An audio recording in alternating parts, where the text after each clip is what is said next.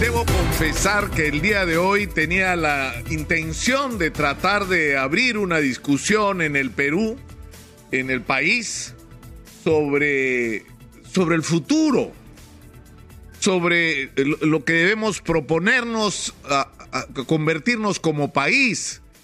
Porque en determinado momento la enorme riqueza que produce la minería se va a terminar porque se van a agotar los yacimientos o porque los minerales van a ser reemplazados por otros materiales y lo que tenemos seguramente en 30, 40 años ya no tendrá el mismo valor que tiene hoy. Y por lo tanto hay que tener inteligencia y planificación para usar estos recursos extraordinarios que tenemos y vamos a tener multiplicados en los próximos años para construir el futuro, para construir aquello de lo que vamos a vivir los peruanos aquello que los peruanos le vamos a ofrecer al mundo. Y yo pensaba que esto tiene que ver con el turismo. España logra que ingresen a su país 90 mil millones de, dólares, de euros, no de dólares, al año por turismo. Y por el otro lado, el desarrollo de la agricultura. Es decir, yo me preguntaba cuánto del área cultivada o cultivable en el Perú está siendo utilizada. Y los números son de espanto. Tenemos un campo prácticamente abandonado y esto ha sido producto de la reforma agraria primero, de la primera reforma agraria, que pudo estar llena de buenas intenciones, pero cuyos resultados fueron catastróficos, y que se sumó a ello una mezcla del terrorismo, la violencia y el miedo de la gente al desastre del gobierno de Alan García, que en su momento fue más parecido a lo que es el chavismo hoy. No, ha habido nada más parecido en la historia del Perú que eso. Por eso me da risa cuando alguna gente ligada al gobierno de Alan García habla del peligro del chavismo. Ya lo vivimos con Alan. ¿ah? Eso, esa inflación chavista era, era, era de Alan. Entonces, ¿qué cosa es lo que ha pasado? La gente se ha mudado a vivir masivamente a las ciudades. Tenemos eh, más del 80% de la población viviendo en las ciudades y solo el 20% viviendo en el área rural. Y parte de esta gente que vive en el área rural vive en pequeñas ciudades rurales.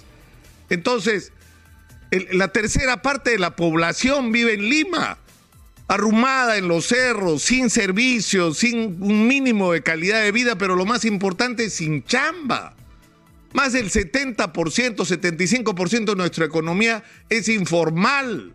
Tenemos millones de personas dedicadas a ambulantes, vendedores informales de todo tipo, transportistas informales, mototaxistas, y podemos seguir con la cantidad de actividades que van trasladándose de la informalidad a la ilegalidad, el cultivo masivo de hojas de coca Medio millón de personas, y estoy seguro que me quedo corto, están dedicados al cultivo de la hoja de coca y una cantidad incalculable de personas viven de actividades relacionadas con el narcotráfico, con la minería ilegal, con la tala ilegal. ¿Por qué? Porque no tenemos un proyecto como país que debería tener como uno de sus objetivos regresar al campo, pero regresar al campo con tecnología, con créditos, con semillas, con proyectos de integración para no solo alimentar adecuadamente a los peruanos, sino para convertirnos en los dueños de la exportación de los productos orgánicos,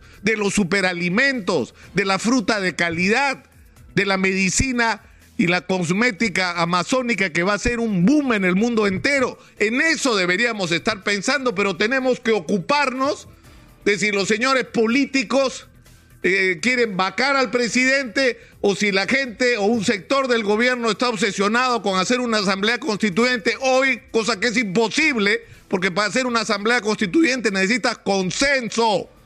Y lo que no hay en el Perú es consenso. Y en medio de todo esto ocurre lo de Madre de Dios. Siete días, ¿cuántos, cuántos días? me estoy quedando corto también en esto. No puede ser. La gente, madre de Dios, no tiene que comer, se están quedando sin combustible. Permitieron el pase siete, ocho horas de los camiones que estaban ahí esperando, pero estaban esperando una semana. Y lo que ha llegado a los mercados y a la mesa de la gente está mal logrado, no sirve para nada en la mayor parte de los casos. O sea, no, tiene que haber una reacción frente a esta situación. Uno puede entender que la crisis política, o sea, una de las lamentables consecuencias que tiene es la parálisis. Pero frente a una situación de emergencia hay que hacer un alto a la crisis política y darle respuesta. La gente está pidiendo puente aéreo para resolver las cosas más urgentes como traslado de personas enfermas o el traslado de medicamentos, vacunas y cosas básicas. Pero por el otro lado hay que desbloquear esa carretera que tiene que ser una combinación de diálogo, porque hay que sentarse a hablar con esta gente para arreglar el problema, pero por otro lado establecer orden, porque se está perjudicando cada día más a demasiada gente y no hay derecho que esta gente esté pasando por lo que está pasando. Es decir, necesitamos sentir una presencia del gobierno hoy. Y encima tenemos una situación donde el gobernador no está porque tiene que ocupar su cargo el vicegobernador, porque andan allanando sus viviendas y sus oficinas por, presuntos casos de corrupción. Y excepto el congresista Salguana, creo que es, ¿Y dónde están los otros? Es decir, no puede ser, no hay derecho a que esté pasando lo que en este momento está pasando en Madre de Dios. Y yo hago una invocación al gobierno del profesor Pedro Castillo a una intervención firme para arreglar esto, lo cual no significa ir a matar gente como se ha hecho en otros casos, sino que hay una presencia de autoridades con respaldo del Estado que sean capaces de hacer compromisos de que esta gente desbloquee la carretera y junto con esto una presencia policial efectiva para garantizar que esto ocurra, pero por otro lado y simultáneamente tender ese bendito puente aéreo para resolver los problemas más urgentes no es tan difícil, es cuestión de decisión. Pero es muy complicado que se puedan tomar decisiones en un contexto como este tan intoxicado. Es decir, yo creo que, que ya, ya tuvimos suficiente, ¿no? Ya tuvimos suficiente. Y yo creo que lo que necesitamos los peruanos ahora es que nuestros políticos se ocupen de nuestros problemas, comenzando ahora, por Madre de Dios.